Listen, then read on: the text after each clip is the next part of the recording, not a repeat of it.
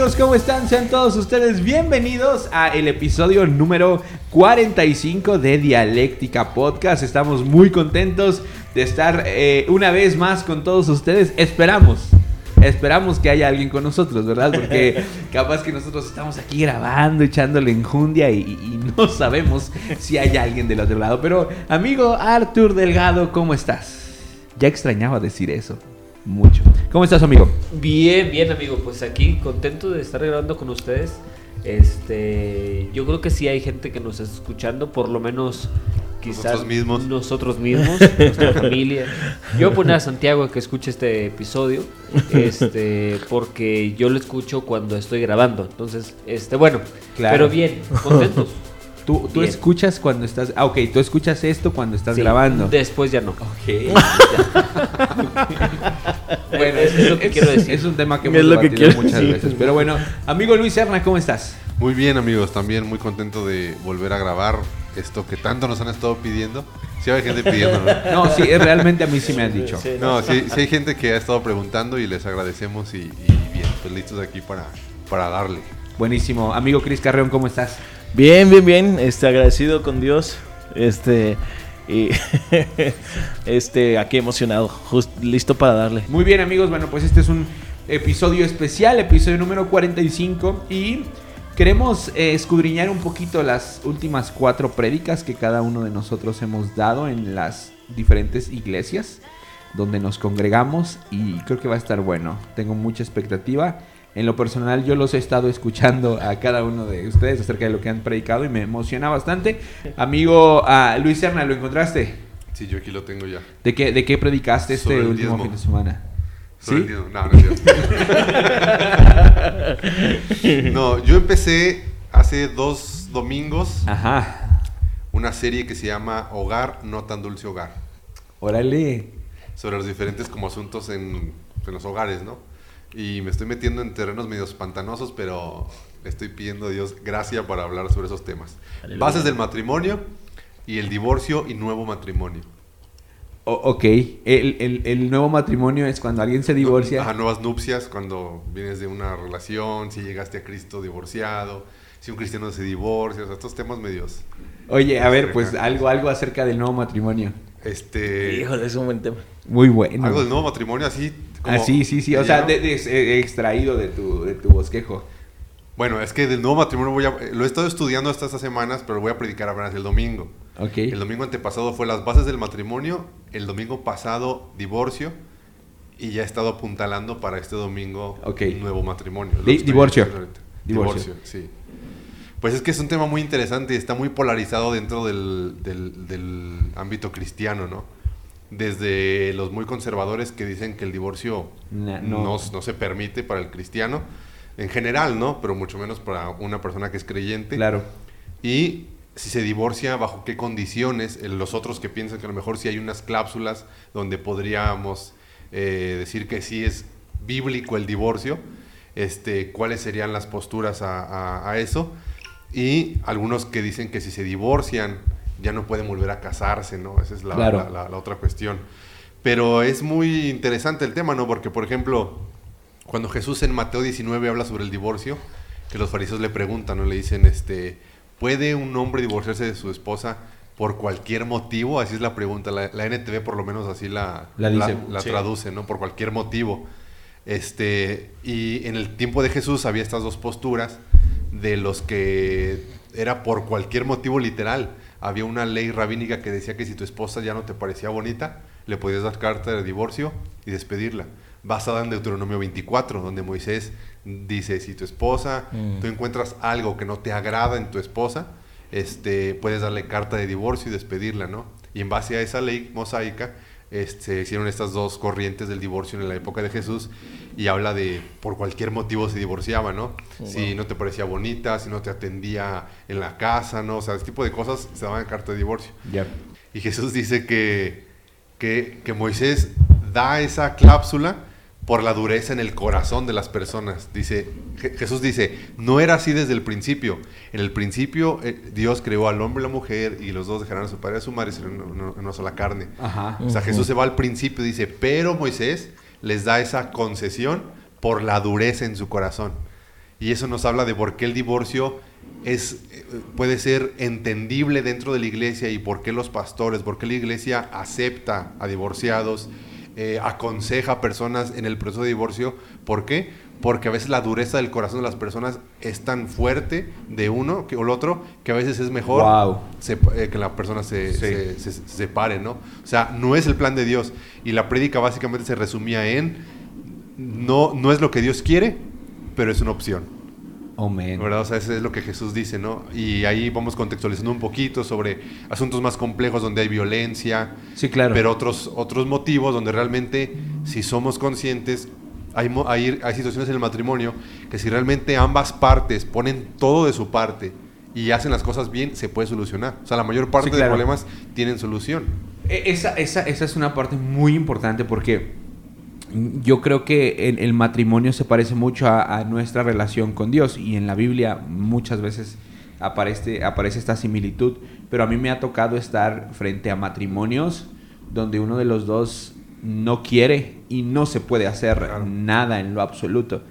Y, y básicamente por lo que optamos es justamente por la, por la restauración del individuo ahora en ese nuevo comienzo. Ahora, y luego entrando en, en ese, en ese asunto, Jesús dice, ¿verdad? Que no es, el- no es el plan de Dios, pero representa una opción. Es lo que más o menos dice Sí. Jesús. No más o menos. A, a- a- a mi entender y lo que he estado estudiando diferentes personas de, de peso en la teología y esto, este, dicen que lo que Jesús dice pues es eso, ¿no? Dios no, no es el plan de Dios, Ajá. pero representa una opción por la dureza del corazón. Pero Jesús dice, pero sí, eh, si en cambio, dice, si ella le es infiel o él o ella cometen adulterio, entonces queda, que, o sea, no, no, no hay otra, se, tiene, se, se- rompe, se divorcia. Porque utiliza la palabra pornella, dice, si él o ella se eh, adultera o pornella, entonces se, se anula, ¿no? Mm. Como, si el, como si la relación sexual con otra persona fuera del matrimonio anulara el pacto matrimonial y se une a la otra persona. Entonces la otra persona queda libre para casarse. Pero si se separan por un asunto que no es infidelidad sexual, Ujú. tienen que esperarse. Y el primero que se case con alguien y empieza su vida sexual, adultera. Sí. Y el otro queda libre para casarse. Sí, sí, sí. Y los discípulos dicen algo muy interesante, dicen, no, si así es el matrimonio, pues mejor ni para qué casarse.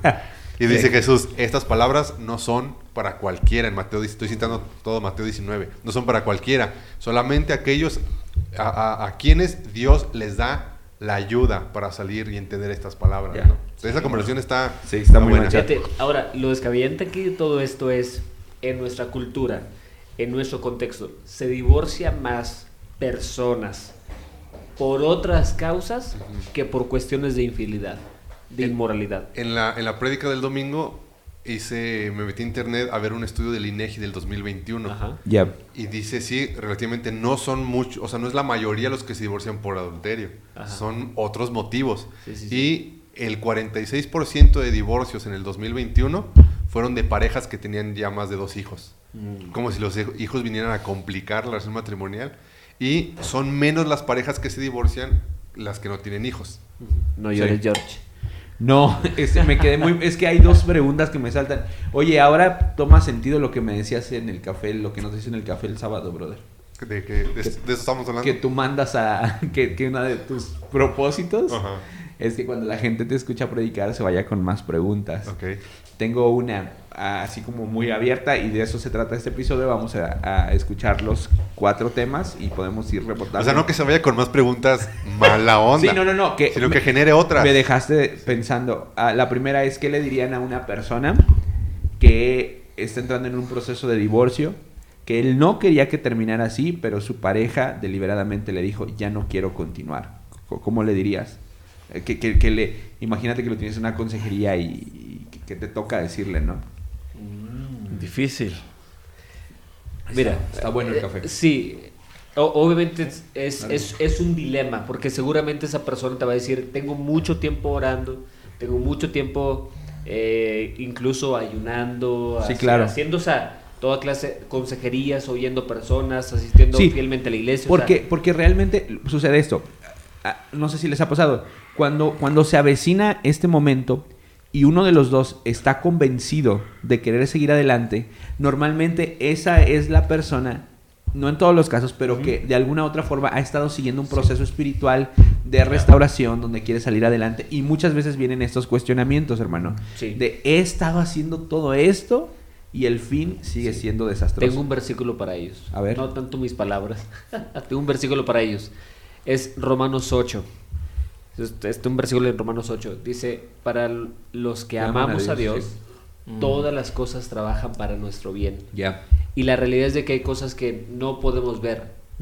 O sea, por ejemplo, nuestro trabajo, somos líderes, somos pastores, predicamos.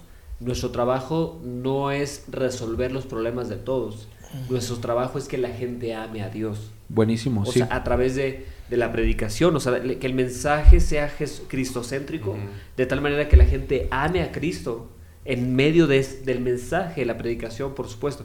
Entonces, no podemos resolver la situación, pero sí podemos decirle, si tú amas a Cristo, si tú amas a Dios, Sí. todas las cosas van a trabajar para tu bien. Buenísimo. Entonces yo, porque a final de cuentas, eso no, no solamente es una idea mía, esos hay, hay situaciones que yo he pasado que no he tenido respuestas, Claro. pero ese versículo viene a ser pues un, algo pues que me, me, me, me bendice, o sea, Sí, o sea, como que, ¿qué puedes decir en contra de No, esas claro. palabras, no? De a propósito, aparte. y Eh, también que y también Romanos 8 nos habla acerca del amor de Dios, que Mm. nada nos puede separar de su amor. Sí. No sé si les comenté a que estaba leyendo un libro, el libro de Me llaman pastor, y, el autor pone un ejemplo donde dice que estuvo en la sala de un quirófano cuando a una pareja le estaban entregando a su bebé que estaba muerto en brazos y que eh, eh, el, el pastor se encontró en el momento de decir, ¿qué les digo? O sea, ¿qué le puedo decir a esta pareja que les pueda levantar en un momento quizá el más triste y desastroso de su vida? Y que lo único que el Espíritu Santo le venía a, a susurrar en esos momentos era, diles que el proceso es doloroso, pero que si se toman de mi mano va a ser menos doloroso. Y, y eso, eso es un fundamento muy similar a lo que dicen Romanos. Amigo Cris.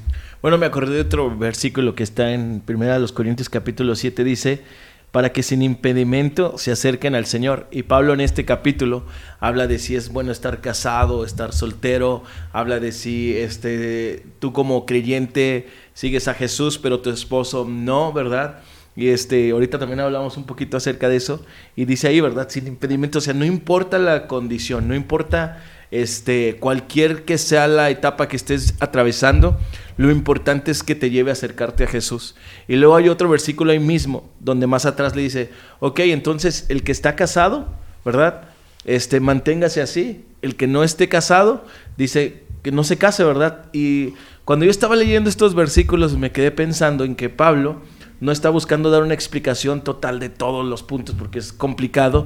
Lo que está diciendo es que lo importante de todo esto es que cada uno pueda tener la plenitud en Cristo Jesús. ¿no? Y ahorita, que, ahorita decía Arthur hablando acerca de eso, me acordé, ayer lo estudiábamos ahí en el- con, una, con el equipo y este, estábamos pensando en que la plenitud es lo más importante. Entonces, puedes estar casado, puedes estarte divorciando, puedes estar soltero, pero si en ti hay plenitud en Cristo Jesús, la voluntad te va a llevar hacia donde tiene que ser, que es acercarnos a Cristo.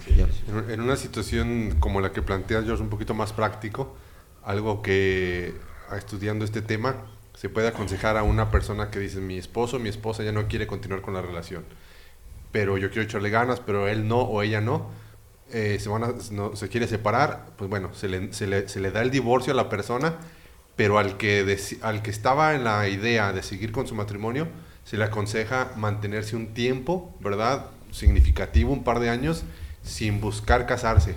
Buenísimo. Y mantenerse, porque se ha dado los casos donde posiblemente esa, ese, ese, ese cónyuge que decidió irse pueda volver a regresar.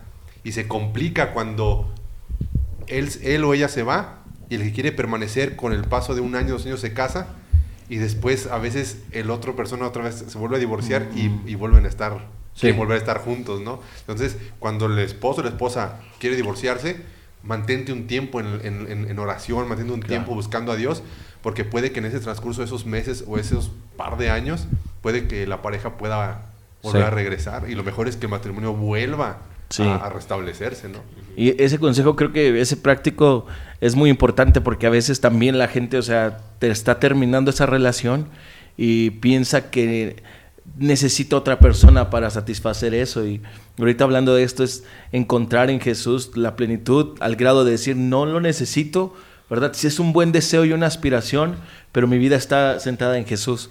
Porque a veces surge este pensamiento de, bueno, ya terminé la relación, tengo que buscar a alguien, ¿verdad? Que ahora cumpla con esa, con esa parte, ¿no? Y, y creo que el mejor consejo que podemos darle es mantenerse. Incluso Pablo dice, y se lo dice a los solteros, y les dice, si estás soltero, mantente así, porque tu vida vas a vivir para agradar al Señor. Y obviamente, ¿verdad? Alguien que se está divorciando dices, no es soltero, pero pasa a ser soltero. Mantente así y busca que tu vida agrade al Señor, ¿no? Como que encontrar en el corazón eh, la que el- esa parte solamente, o sea, la va a satisfacer en todo Jesucristo. Buenísimo. Y, y ya conforme el camino, ¿verdad? Por eso Jesús dijo, busque primero el reino de Dios y su justicia y todo lo demás será añadido. Entonces, por añadidura vendrá, si Dios que lo quiere, ¿verdad? Y si no, mantenerte en eso, ¿no? Y Pablo lo aconseja, no lo dice, es un mandato, pero dice, yo aconsejo que si estás soltero, ¿verdad? Así te quedes, para que vivas para agradar al Señor. No pasa nada si no te casas, pero también si te casas, ¿verdad? Este, vas a tener doble obligación, agradar al Señor y agradar a tu esposo o esposa. Entonces, el que si estás soltero, quédate así, por agradar. Entonces, y muchas veces yo creo que la persona que está en ese punto, ¿verdad? Está pensando cuál va a ser el siguiente paso o cuál va a ser la siguiente persona. Y es ahí donde no ha habido esta comprensión de que lo importante no es que otra persona llegue a tu vida, sino que Jesús se mantenga en tu vida. Sí. Buenísimo. Muy bien, amigo. Buen tema. Oye, ¿y la serie está en internet? Eh, no, estamos grabando los, eh, los audios ahí en la Congre y la gente lleva sus USB y se los estamos... Ah, ¿neta? sí, Ah, qué chido. sí. Oye, ¿y sí, y sí funciona? Eh, ¿que, que vaya la gente por ellos o que sí funciona la grabación? La computadora, hermano. no, sí, de, de hecho yo no los quería grabar y la gente fue la que, que dijo que sí estaban grabados en algún lugar. Qué chido. Entonces pues sí lo están llevando. Buena sí, serie. está- Si alguien estoy quiere- comprometido a hacerlo bien, o sea, hacer... Qué chido. Aunque desde el principio siempre, ¿verdad? O sea, no traigo con este tema todas las respuestas, pero creo que esto es lo que Dios quiere que escuchemos este domingo, ¿no? Qué Ni chido. tampoco quiero dar eh, armas, decir, ah, el pastor me dio chance de divorciarme o el pastor dijo que no te divorciaras, porque no, eso es lo que dice la palabra de Dios. Claro. Y, y como Jesús le habló a los discípulos y a los fariseos, y yo les decía a la congregación, ¿verdad? ¿Qué actitud tenemos delante de la palabra de Dios? ¿La del fariseo que solo pregunta sin querer aprender? ¿O el del discípulo que quiere escuchar realmente algo? ¿no? Come on. Wow. Venga, siervo. Aleluya. Amigo. Tu Amigo, último, ¿cuál amigo? tu último, tu último tema este domingo. Híjole, este domingo prediqué acerca, eh, sacamos una serie que se llamó Jesús Mm. y hablamos del primer tema fue Jesús el principio, el segundo tema fue Jesús el cielo en la tierra, el tercero fue Jesús el hombre más asombroso. Me gustó mucho, todos me gustaron y este, pero me gustó mucho el de Jesús el hombre más asombroso porque hablé de su humanidad. Y, y el legado que Dios nos deja como una sociedad o como seres humanos, ¿no? También este, me basé mucho en la parte cuando Jesús está en la cruz y está cumpliendo con la voluntad del Padre Celestial, pero a la misma par, antes de suspirar, le dice a Juan, Juan, te encargo a mi madre y madre, ahí tienes a Juan.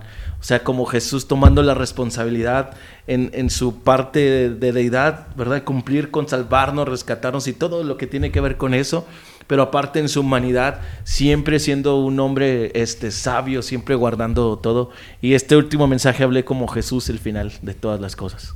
Ok. Y este, pues es algo que me emociona y que me gusta este, estudiar es acerca de la segunda venida de Jesús, ¿no? Sí, sí, Porque sí. creo que ese es el fin de la iglesia y cuando estamos fijados en ese fin, todo va a cambiar. Yo le decía a la iglesia el domingo, le digo, si nosotros nos enfocamos en que nuestra espera va a ser que Jesús venga y reine, va a cambiar nuestra vida. Va a cambiar cómo tratas a tu esposo o tu esposa, va a cambiar en cómo este, te liberas y diezmas. ¿Por qué? Porque nuestra esperanza no es terrenal, sobrepasa lo terrenal, ¿no?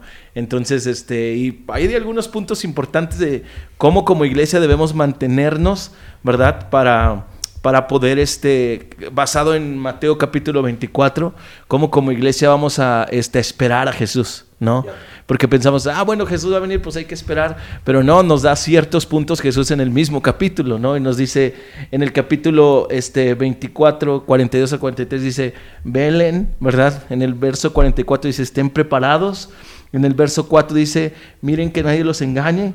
En el verso 13 dice, perseveren, ¿verdad? Sigan creciendo, sigan madurando, sigan levantándose. En el 14 prediquen el Evangelio y en el verso 20 orar, ¿verdad? Una vida de oración. Entonces, wow. Como que lo sujeté a estos principios diciendo, ¿cómo vamos a esperar? Pues en esto, ¿verdad? No es como que, pues nada más se trata de ver cuándo va a venir, sino que nuestra Jesús quiere madurar nuestra fe, quiere madurarnos como personas para poder ser esa iglesia pura y sin mancha que él, por la cual Él viene, ¿no? Entonces, ahí me, enfoqué en eso y las promesas que tienen que ver en Apocalipsis capítulo 21, ¿qué, conlleva que Jesús venga, ¿no? Y hablaba de que pues, va a haber un cielo nuevo, una tierra nueva, ¿verdad? Dios va a enjuagar todas lágrimas, pondrá un gozo eterno en nuestras vidas, este, no habrá más muerte, no habrá más dolor, este, todas las cosas van a ser nuevas, vamos a ser herederos juntamente con Cristo y por lo más importante vamos a ver a quien creímos, a quien amamos aquí en la tierra, verlo reinar por la Buenísimo. No sé si lo tocaste en el tema, pero como que cuáles serán las principales barreras de que, de que como creyentes muchas veces eh, recordemos que, que, Cristo un día va a venir. porque yo, yo decía, bueno, yo me acuerdo que cuando era niño, por eso me gusta mucho, porque cuando era niño, este, había como un temor. No sé si te acuerdas, veíamos las películas del remanente y todo, y todo era como que no manches, ¿va? Y la, la segunda venida de Jesús, como estaba más enfocada en los sucesos que en Jesús, provocaba miedo. Wow. Y la gente tiene miedo porque dice, es que va a haber esto, va a haber lo otro. Sí, pero lo importante no son los sucesos, sino que mm. Jesús, es, los sucesos nos están contando ¿verdad? Los pasos para que Jesús venga. Y entonces, como que crear esa esperanza en la gente, no tengan miedo, ¿verdad? Al final Jesús va a venir, este, y porque si hay como un cierto, ah, es que se va a poner feo, ¿no? O mi, o mi hijo que no se ha convertido a Jesús, ¿qué va a pasar con él? Y existen todas estas eh, preguntas. Sí. ¿Qué, ¿Qué, tanto el afán diario? O sea, muchas veces el afán diario, la agenda diaria, puede también hacernos que nos olvidemos un poquito acerca de, lo que va a suceder en el futuro. ¿Y esos cuántos fueron? ¿Cinco puntos los del final? Seis puntos, más puse siete promesas, ¿verdad? Pero hay, mucho más en eso. Entonces, muchas veces esos seis puntos de los que habla el versículo que leíste, que lo olvidé por completo. Mateo 24. Mateo 24. los últimos tiempos. Los últimos tiempos. Vienen a traer como a ponerse por sobre los afanes de la, de la vida diaria, la agenda diaria.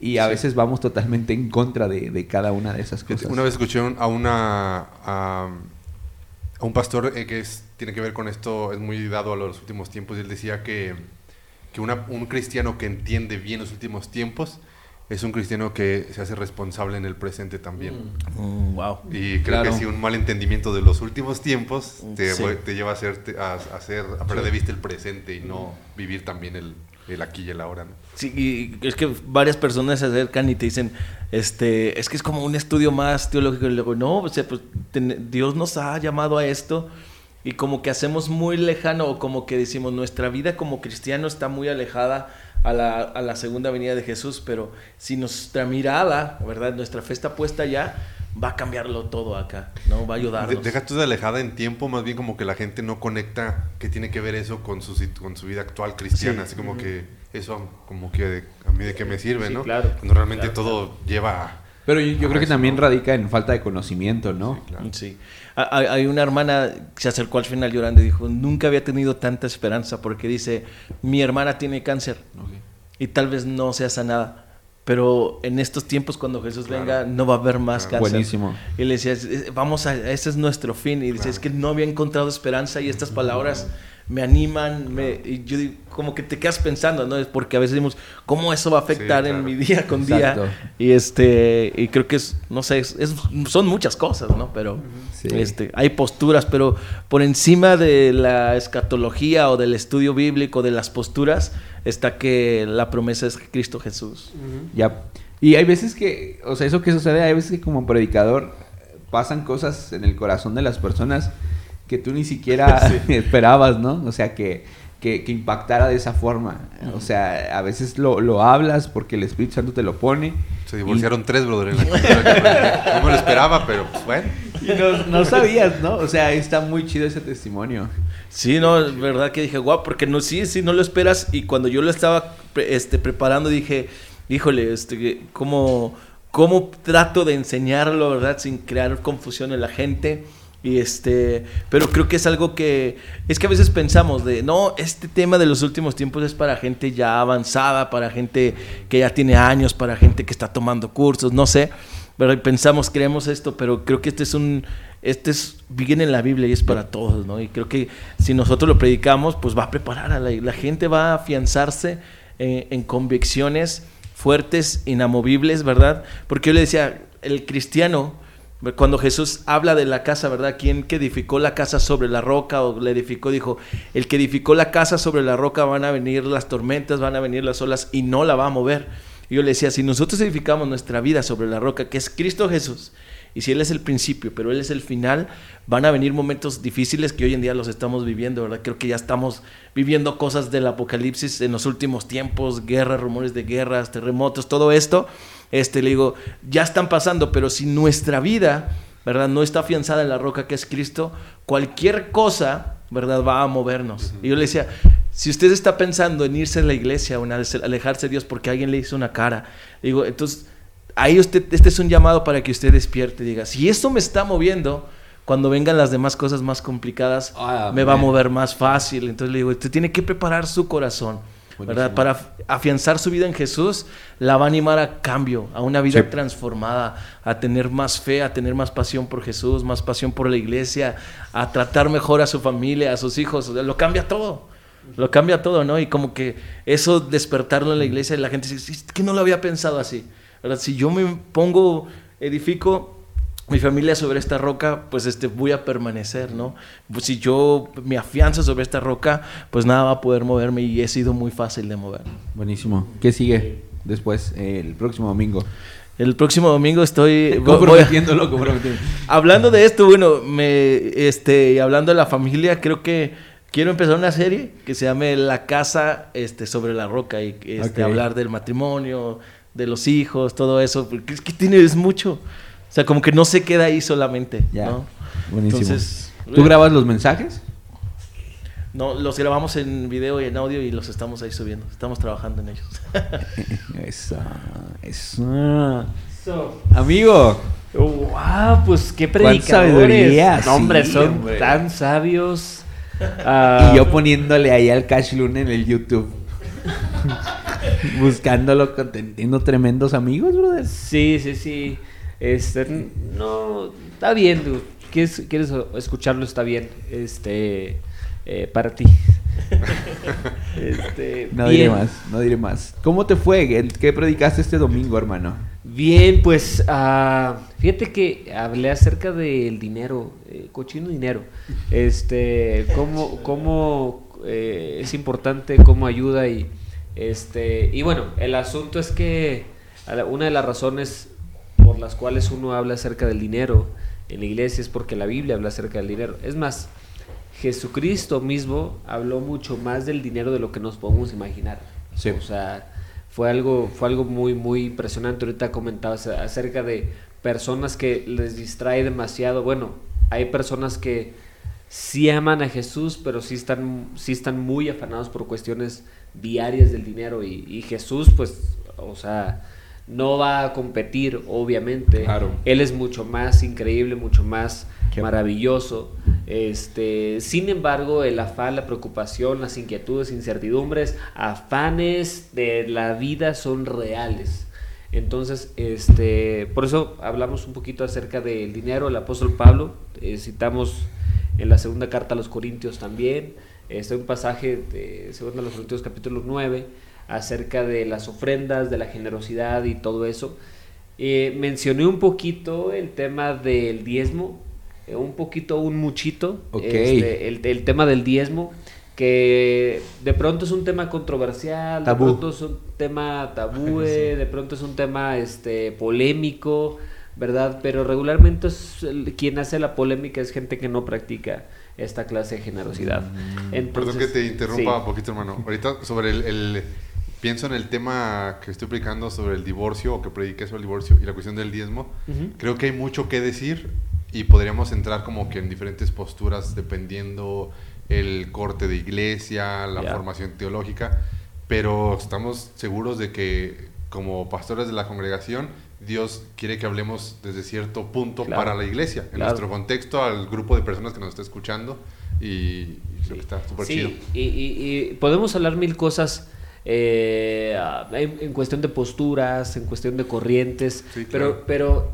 híjole, eh, Pero, la no- pero Biblia... nuestra congregación, ¿qué Dios nos estaba Es- diciendo? exactamente, y aparte es muy importante entender el espíritu de la escritura. Hay mucha gente que ve solamente reglas, gente de que ve dogmas y no están viendo el espíritu de la escritura. Sí. Entonces es muy fácil eh, clavarse en un aspecto teológico y de ahí no salirse, Sí. ¿verdad? O sea, encuadrarse ahí en un aspecto teológico y no poder ir al espíritu de la escritura. y la, porque la escritura es, es- es espiritual. Entonces, el diezmo es un asunto espiritual y la Biblia está cargada de ello, ¿no? Entonces, este, hay, hay no solamente posturas, sino hay una realidad de, de, dice uno, bueno, y el diezmo está en el Nuevo Testamento, sí, la Biblia dice que Jesús practicaba el diezmo, o sea, este, y el Antiguo Testamento también está mucho más cargado de ello, un aspecto que apareció en la ley, ¿verdad? O que se hace ley, sin embargo, no porque se haga, aparece en la ley, no significa que el, el diezmo ya estaba desde antes de la ley. Sí, sí, Sí. claro. Cuando Abraham le diezma a Melquisedec, Sí. Cuando Abel va y ofrenda. Sí, sí, sí, o sea, de los mejores. Entonces, este, y ahí cuál ley, o sea, fue mucho antes de la ley. Entonces, este, y, y luego obviamente nos metemos en aspectos, en mi opinión, que, que, que son complicados en el Nuevo Testamento. Por ejemplo, hay un pasaje en el libro de en la carta a los Gálatas que la gente dice, eh, bueno, el pasaje de Gálatas 3, dice, Cristo nos redimió de la ley, hecho por nosotros maldición, ¿verdad? Entonces uno dice, a ver, o sea, porque la gente dice, bueno, aquí ya, ¿verdad? Cristo, ¿verdad? Di- Dijo que, o más bien, Cristo murió, eh, Señor y todo, para ya no cumplir la ley, porque nos redimió de la ley. ¿sí? Entonces, en primer lugar, el dar nunca ha sido una maldición. Nunca. Ni desde el Antiguo Testamento ni hasta el... Nunca ha sido una maldición. ¿Verdad? Y en segundo lugar, si tú ves así el pasaje, no estás interpretando hermenéuticamente Ajá. bien la escritura, porque no está hablando de una postura del dinero, está hablando acerca de una postura de justicia entre tu relación y Dios. O sea, entre tu condición de pecado y el corazón o la vida, el, el- el- el Dios completamente santo. Entonces ahí nos metemos en, en un, en, tergiversamos el asunto, ¿no? Sí, sí, claro. Entonces, ahora, obviamente el, el- el primer cimiento para esto, para poder hablar de esto, es, creo que es algo que nosotros eh, estamos cercanos unos a otros, es algo que practicamos nosotros. O sea, Sí. yo practico el diezmo, o sea, el diezmar regularmente es una práctica, ¿verdad? Yo creo en la bendición del dar y apartar específicamente el diezmo. Y hay veces que va a sonar muy va a sonar como muy inmenso el asunto, pero a veces si me ingresa de un poquito aquí y de otro poquito de este otro lado y otro poquito acá, agarro mi calculadora y me Sí. doy cuánto cuánto es el diezmo. O sea, no es un asunto de eh, es que cuánto es el diezmo, es que cuánto es el diezmo, ¿verdad? El diezmo es el 10% de lo que te ingresa, o sea, de los ingresos que tienes ya en tu cartera, en tu bolsillo, ¿no? Y yo creo que nadie somos lo suficientemente eh, ignorantes Ajá. como para no saber Claro. Sí. cuánto es un diezmo, qué es mi diezmo. Entonces, pero a final de cuentas, obviamente, la Biblia nos enseña que nadie debe dar por obligación, ni el diezmo ni nada. O sea, entonces, de eso. Sí, ahora creo que hay personas que pueden Buenísimo. ser nuevas en la fe, que sí quizá pueden tener dudas un poquito más ah, puntuales acerca de, de cuánto es el diezmo, qué se debe de diezmar, qué no se debe de diezmar. Eh, y, y quizá tendríamos que dejar la puerta abierta para las personas ah, que tienen esta especie de dudas y, y- y que tienen un corazón correcto a la hora de preguntar para poder resolverlas. El otro día que estábamos platicando acerca de este tema, yo les decía y que para mí en lo personal se me hacía muy complicado creer que hubiese líderes de años dentro de las congregaciones que no practicaran el diezmo de forma regular y correcta. Y la respuesta que escuché de ustedes es que era, eran quizá más, eh, más las personas de las que nos imaginábamos más bien más común de lo que tú más creías, ¿no? común, sí, o sea, sinceramente digo, eh, está, es- es- está cañón, ¿no? Está, está muy, muy, muy cañón eso. Pero, y algo que, que yo siempre hago cuando recogemos diezmos en la congregación es decirle a las personas que quienes tengan dudas acerca de la generosidad y cómo la practicamos, se puedan acercar con libertad, porque en el caminar en Cristo sí hemos encontrado cosas medias raras que la gente cree. Por ejemplo, en un podcast lo platiqué de una persona que ponía en el sobre eh, una, una especie de concepto del por qué estaba dando diezmo. Ponía así como para encontrar trabajo y así, para que mi hija se sane. Y, y una vez sí tuvimos que parar el tren, como dicen por ahí, y explicar desde el púlpito que, que, no, era, que no era así. Porque quizá más de lo que nosotros nos imaginamos, hay personas dentro de nuestras congregaciones que no comprenden. Pero también viene una raíz muy cañona de parte del liderazgo, de que a veces, como es un tema tan tabú, muchos no se animan a hablarlo. Sí, sí, ahora, no, no, ahora sí Dios promete bendición. O sea, esa es una realidad. O sea, es una realidad. Pero fíjate, volviendo al punto, es bien interesante porque de pronto puede ser como polémico, ¿no? Entonces, y decimos, no, es que el diezmo es del Antiguo Testamento, pero si quieres las ventanas de los cielos abiertas sobre tu vida, sobre tu familia. Bueno, ese es un pasaje que está en el Antiguo Testamento, en el- claro. un profeta. Y que habla acerca de la práctica del diezmo. Y que habla acerca de la práctica del diezmo, ¿no? Entonces, pero la realidad es de que sí, o sea, Dios sí promete las ventanas de los cielos sobre, sobre tu vida. O sea, yo, así te lo voy a decir, sería un tonto de no diezmar. O sea, no, no, y no, no, no es un asunto de meterme en una postura religiosa, ni mucho menos, o sea, sería muy inmenso. O sea, por eso hay personas que incluso no están comprometidas en el reino de Dios, pero sí diezman. O sea, y diezman. Sí, claro. No, no, no, no, Sí. no, no dan ahí lo que sea. Diezman realmente. Fíjate, en, la, en la- en la en la cultura judía, Ajá. los judíos ortodoxos tienen la costumbre de cuando entras a su casa, tener junto a la puerta un pequeño cofre donde van juntando monedas a lo largo del año.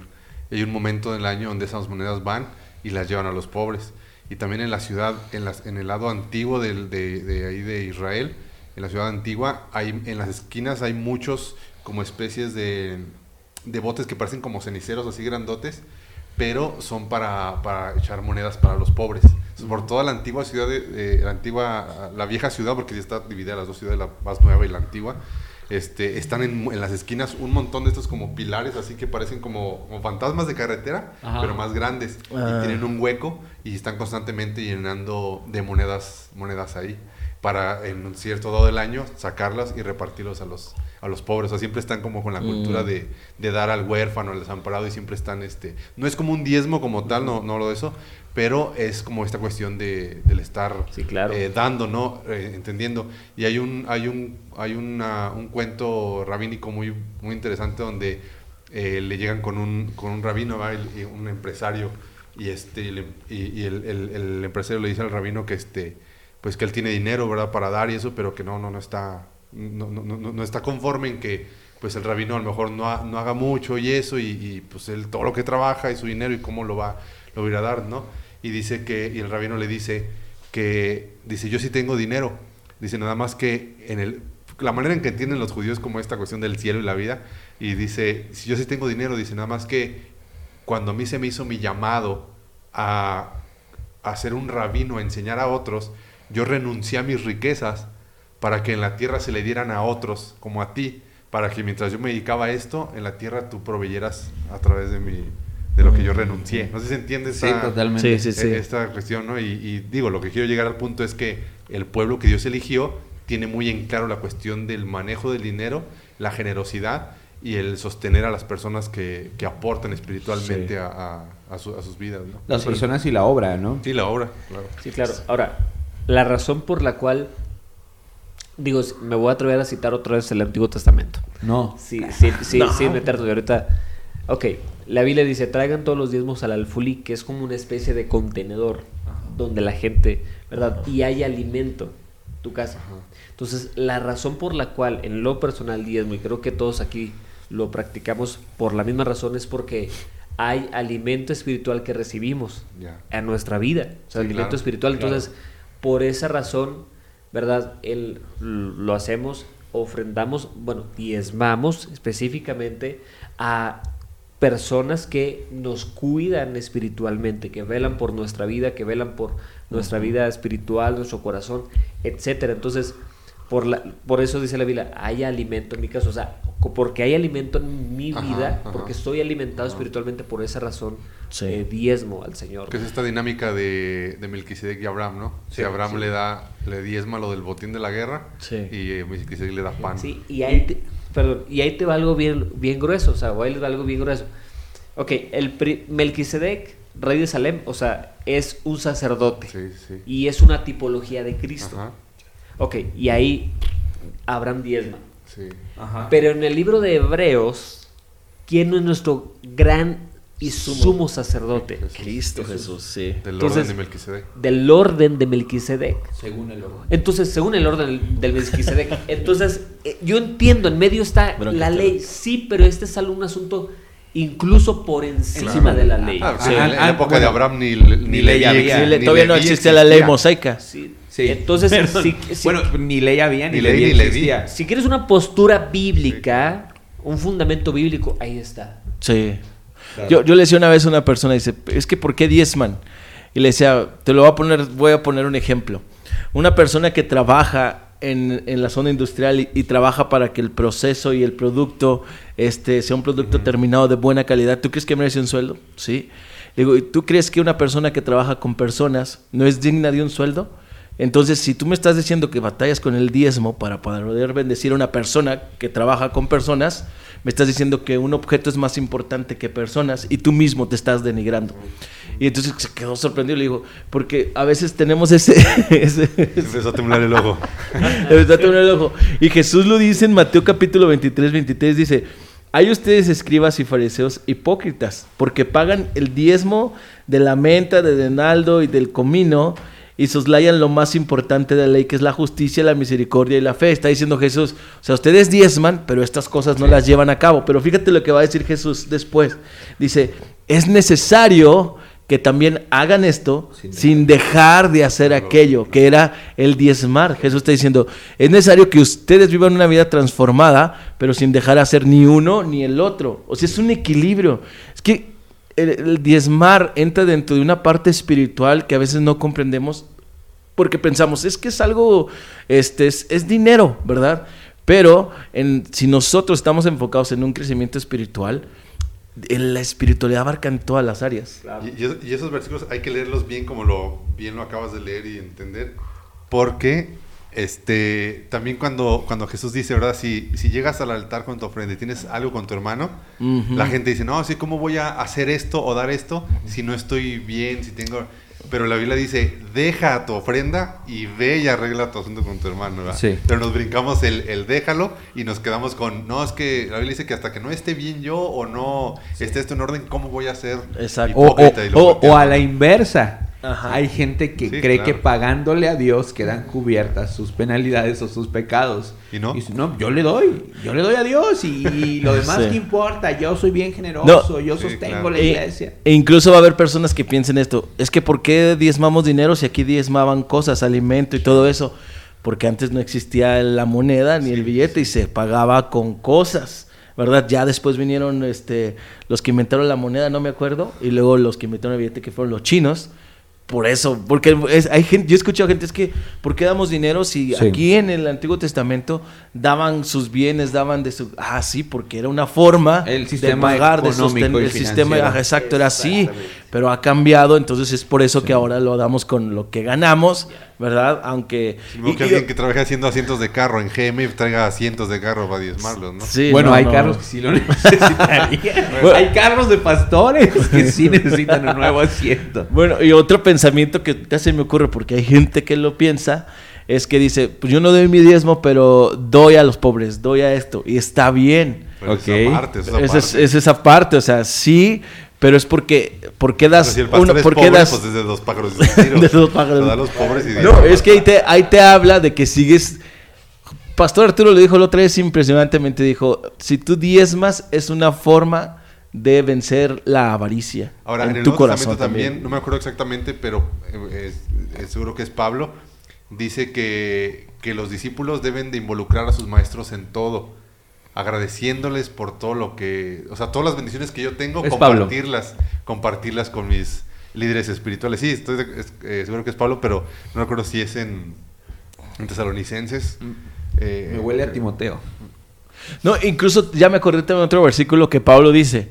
Dice, ¿acaso yo, verdad, siervo de Jesús, que sirvo, no merezco en, los, en lo celestial?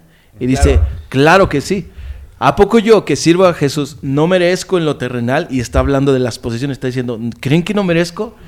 Y él mismo se responde y le hace, claro que también, porque estoy trabajando, ¿verdad? Para poder Sí. bendecirlos a ustedes. Y él dice, aunque a veces yo me niego, pero esa es una postura de Pablo. Exacto. No quiere decir que de todo, incluso hay pastores que dicen, Pero Pablo a los Corintios les dice que tiene derecho Sí. a vivir de la ofrenda de la iglesia, pero por la condición de los Corintios, pero dice yo mejor me resisto porque no quiero ser... porque los Claro. corintios tuvieron este tipo de broncas y dijeron, sí. que es que cómo vamos a darte? Y Pablo dice, Sí. ok, entonces prefiero Sí. no tomarlos, ¿verdad? Pero ¿qué tal los filipenses que ofrendaban y Sí. dice Pablo, me bendice, ¿verdad? Porque Claro. al final de cuentas, es que cuando tú das tu diezmo estás invirtiendo en cosas celestiales. Sí. Y mucha gente no se da cuenta de eso. Otro claro ejemplo de un ministerio financiado por los creyentes, Jesús. Ujú. Jesús tenía un tesorero que se llamaba Judas y Judas... El mejor tesorero que la hist- de la historia, ¿Eh? ¿Por qué? Judas. No, sarcasmo. Ah. Sarcasmo. Sí, claro. Ok, entonces, sí, no, o sea, él administraba todo lo que las mujeres, lo que hombres le hacían llegar, porque el ministerio de Jesús requería de recursos para seguir avanzando. O sea, y, y me acuerdo, ahora acordándome de esto, ¿verdad? Llega un niño con cinco panes y dos peces y Jesús le dice, dámelos, es difícil para él, ¿verdad? Porque era todo su alimento, pero lo da. Y dice que cuando recogen todo, o sea, le dio, le alcanzó para los miles de personas que estaban ahí. Y dice que al final recogió 12 cestas, ¿no? Y es el, el- el- ¿cómo se llama? Jesús diciéndonos, mm, si tú das, o sea, yo te voy a bendecir, yo voy a multiplicar de lo que me das, porque al final de cuentas dice la Biblia que Él es el dueño del oro y de la plata, Sí. Jesús. Creo que mientras nos estabas platicando de- del mensaje que ibas a hacer, ah, no sé si, si lo comentaste, entre la diferencia entre ofrendar y diezmar. ¿O no lo abordaste? Este, sí, sí lo abordé un poquito. La Biblia también nos enseña a ofrendar. Eh, la Biblia enseña que conforme uno haya prosperado. Ok. Y tam- también es una postura, porque metiéndonos al Nuevo Testamento, por supuesto, habla acerca de una vida generosa, mucho más que un diezmo incluso, o sea, este, porque es, un, es una época de gracia, eh, Cristo Jesús se dio por todos, o sea, es, es algo maravilloso que el Nuevo Testamento nos enseña. Entonces, pero nos enseña la Biblia a, según hayamos prosperado. O sea, ese pasaje de 2 a los Corintios capítulo número 9 dice, si ustedes siembran poco, cosechan poco. Si ustedes siembran mucho, sem- sembrarán mucho. ¿no? Claro. Es un principio de generosidad. Entonces, yo no, yo no tengo una postura de cuánto debes dar en cuestión de, de- de- de ofrendar. Bueno, es, es conforme Dios, Dios te haya prosperado. ¿Y del diezmar? O sea, ¿crees que es un referente mínimo? O sea, eh, eh, de, de- de lo que deberíamos de entregar como recurso a nuestra iglesia, un referente mínimo haciendo un una comparación entre lo que aparecía en el Nuevo Testamento y la gracia que hoy hemos recibido por Dios. O sea, si la gente pudiera decir, bueno, es que cuánto debo de dar de diezmo, ¿creen que el 10% sea como un referente mínimo y aún estemos ah, llamados por Dios a dar mucho más? No sé si me expliqué en la pregunta. Pues yo creo que el diezmo sí puede servir no tanto como la idea del Antiguo Testamento, como lo decía Arthur, sino el diezmo puede ser una- un, un punto de partida. Ok. Así ¿Sí es. me explico? O sea, como... Sí. No, porque puede... Si hablamos de generosidad, porque las ofrendas en el Antiguo Testamento no empezaron por la ley, empezaron por la generosidad Exacto. y por la gratitud a Dios. Entonces Exacto. el diezmo no lo tomamos como porque el Antiguo Testamento dice del diezmo, sino más bien porque es como un- un- una base para partir de ahí, ¿no? O sea, algo... Sí. O sea, es que si por la ley era el 10%, ahora por la gracia, ¿verdad? Es que tenemos, o sea, tiene que haber el- que en el Antiguo Testamento había, difer- hay- había diferentes diezmos y más Sí. o menos contándolos eran el 23% lo que, lo que el, el pueblo de Israel diezmaba a lo, a lo largo del año. Mm. Porque eran tres diferentes Tipos diezmos. Tipos de diezmo. tipos de diezmos. Sí. Eran el 23% más o menos en, en- en la ley, ¿no? Sí. Pero, digo, eh, eh, tiene sentido lo que decía Arthur. No es como que estemos sujetos a eso, pero la gente a veces no entiende ni eh, Sí. realmente lo que es, solamente como para atacar este asunto. A mí sí me gustaría sacarlo definitivamente de que es ah, algo que está dentro de la ley, porque no es algo que está dentro, o sea, aparece, pero no inició ahí. No. O sea, inició Claro. mucho antes. Y Dios no quiere que sea un yugo, sino una bendición. Exacto, exacto, exacto, exacto. Porque decimos, es que la ley decía esto, pero no es que el diezmo no es un yugo, ¿verdad? Es, es participar y dar y aprender a ser generosos. Sí, mira, el Nuevo Testamento nos enseña que una persona, para que alcance una madurez espiritual, es una persona que practica generosidad. Así de sencillo. O sea, si una persona es mezquina, esto es un corazón eh, tacaño, agarrado, ¿verdad? Y no practica esa generosidad para con quien vela por su vida espiritual, Ujú. para la iglesia donde es alimentado espiritualmente y no participa de la obra de Dios, o sea, Sí. este, di- no, no, no va a madurar esa persona. O sea, Sí. así de, así de sencillo. Entonces yo, yo considero que en mi caso y en nuestro caso de, de los que estamos aquí en, este, en esta mesa, sí, creo que empezamos el punto de partida con nuestro diezmo Sí. y de ahí partimos hacia una vida generosa.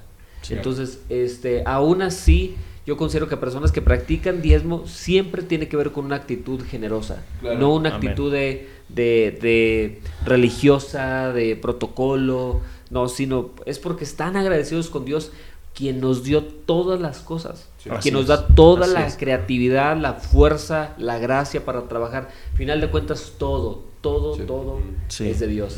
Una de las cosas que siempre digo después de que recogemos diezmos es gracias por, por tu gener- generosidad y por sembrar en una buena tierra. Sí. Creo que Agape es una buena tierra. O sea, nosotros que estamos literal, o sea, adentro, en el, en el centro de la, de la, de la estructura, de, de- de- de la administración, sabemos lo que muchas veces se sufre eh, con los recursos en la iglesia. A veces yo cotorreo y digo, ah, estaría bien chido ser una iglesia gringa. Eh, con mucho recurso y... y Detrás, detrás del diezmo hay que ser una así que mínimo- detrás de todo lo que vas atrás. Oye, o mínimo enviarle una foto mía y de la iglesia y de mi familia a una iglesia gringa Sí. para que nos, nos mande recursos. No, es broma. Pero si bueno. alguien nos está escuchando, si alguien nos está escuchando en Chicago, en Houston.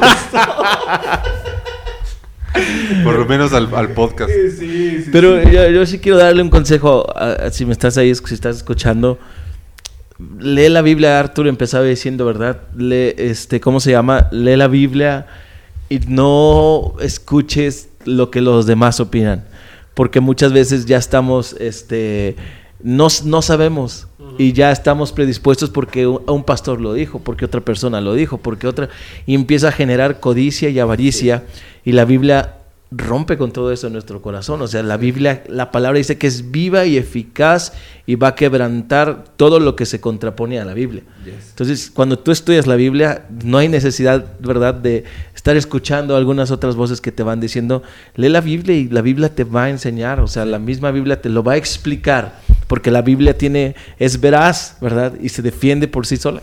Entonces, este, nosotros la estamos defendiendo.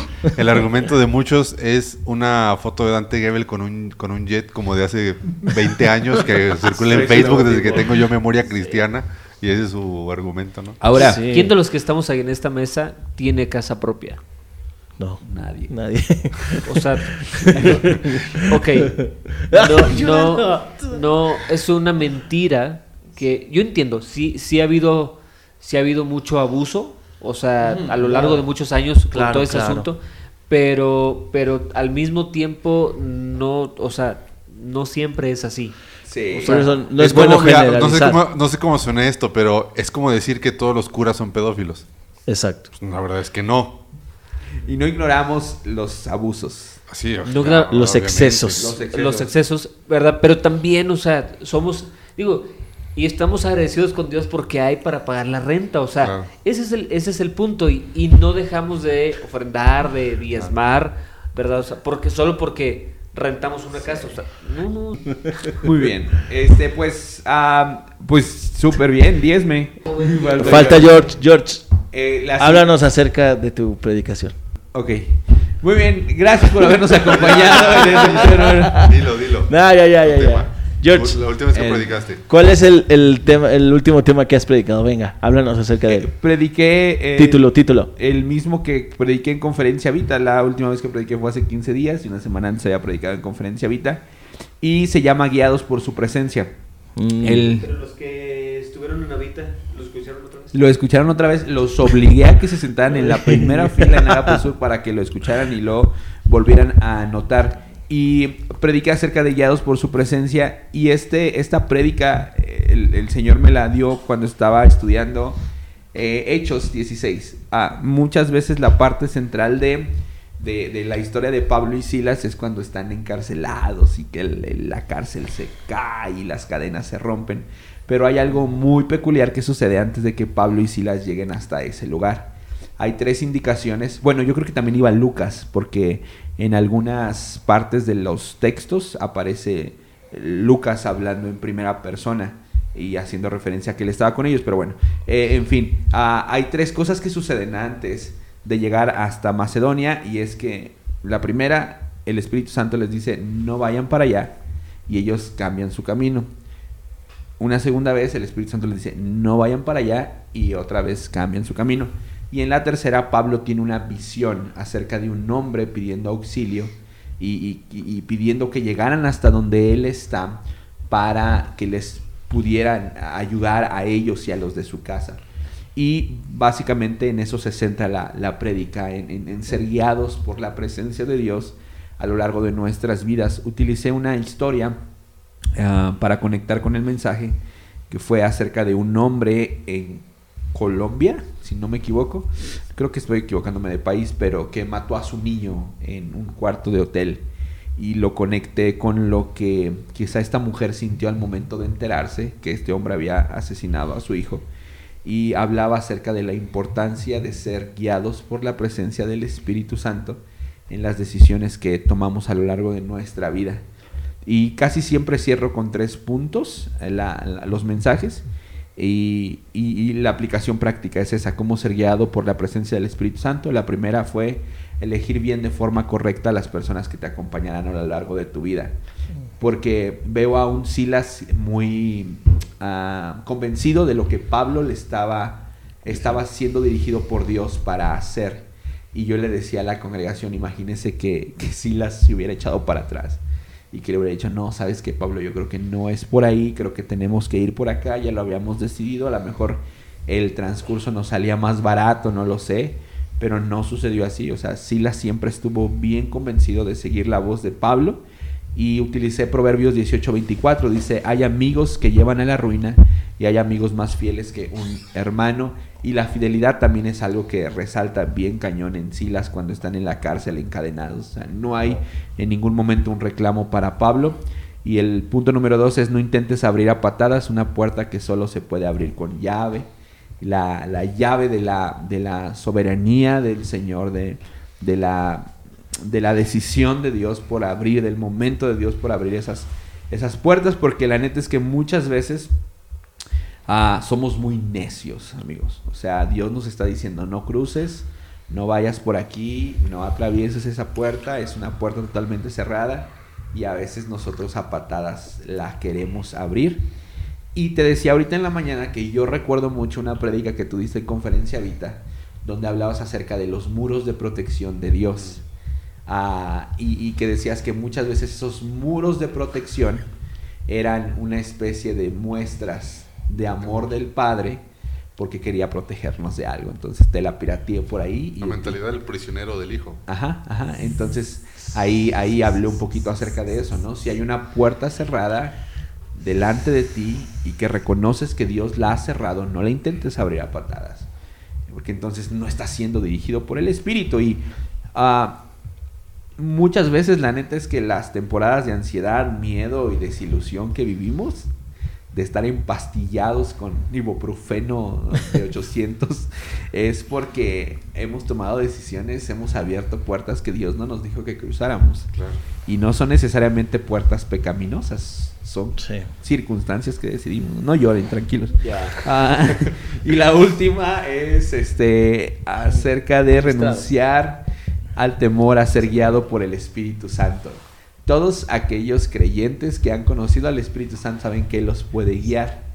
Eh, Juan 14 dice que el Espíritu Santo nos iba a recordar las cosas que Jesús nos ha enseñado. Eso quiere decir que el Espíritu Santo puede guiarnos. Pero muchas personas tienen miedo a ser guiadas por el Espíritu Santo por el lugar en donde van a terminar. A veces el Espíritu Santo está diciendo, hey, Luis, perdona, perdona, perdona, perdona. O Chris, o Arthur, o tú que nos estás escuchando, el Espíritu Santo te está diciendo, perdona, hacia allá te quiero guiar.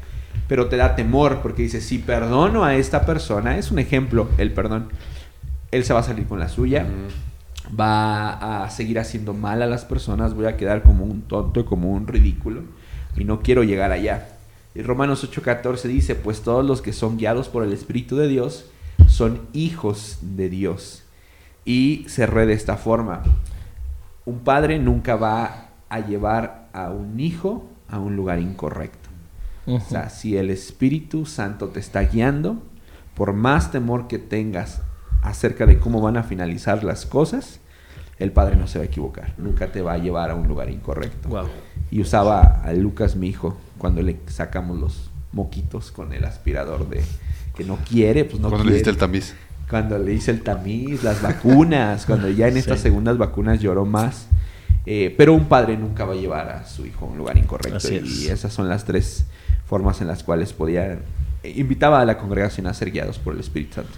Me recuerda a, Moisés cuando Moisés le dice a Dios, si tu presencia no va con nosotros, mejor no vamos, ¿no? Si tu presencia... Y veíamos como una, una nube los acompañaba en el desierto y una columna de fuego en la noche, ¿no? Y señales, y creo que a veces en el transcurso, de, llenos de incertidumbre, que dices, no sé hacia dónde voy, pero estoy siendo guiado por, este, por, por Dios, hay destellos de que confirma que Él va con nosotros, ¿no? Hay destellos que te, te despiertan ahora que nosotros este, estábamos ahí en lo de la, eh, abriendo la iglesia, decíamos, si tu presencia Dios no va con nosotros, este, mejor no nos envíes, ¿no?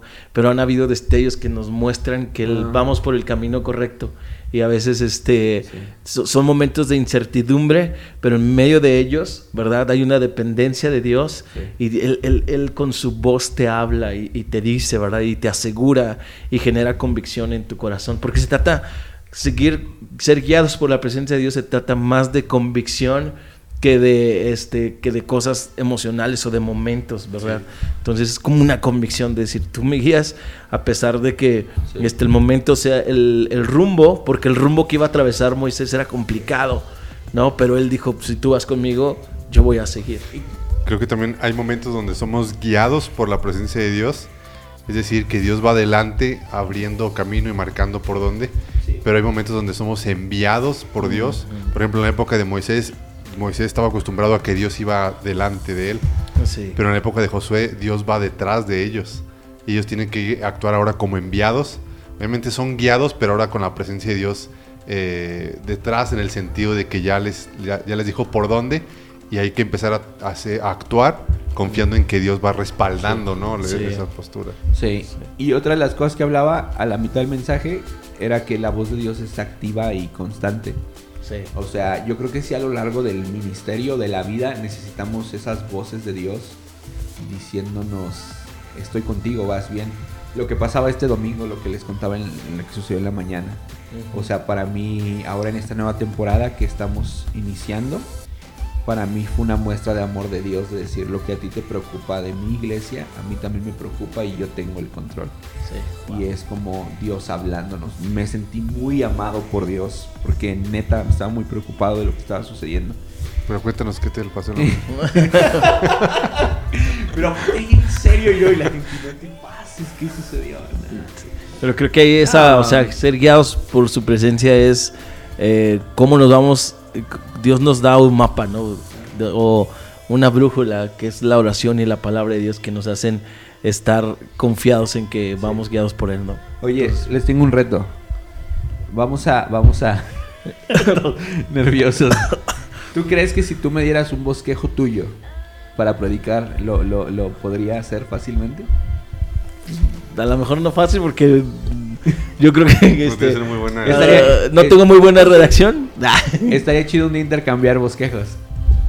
Estaría bueno, Y, estaría y bueno. predicarlo a ver cómo nos va.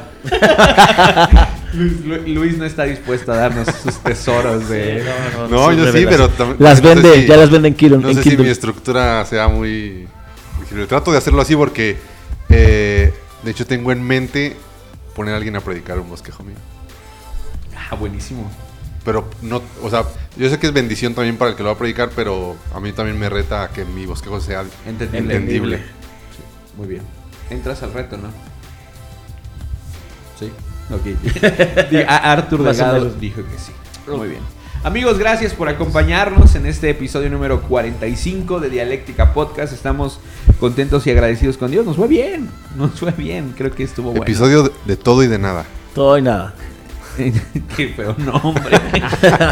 No, no, no, sí hablamos de algo, pero de, Buenísimo, de ¿no? todo un poquito. Más como estos. Si tienes alguna sugerencia de tema, estamos, estamos para servirte. Oigan, hay que hacer llamadas telefónicas de broma. De broma. Nah, no es cierto. Que Dios les bendiga. Nos vemos la siguiente semana. Gracias. 15 días o cuando nos veamos. Uh, Bye. un abrazo. Bye, bye, bye.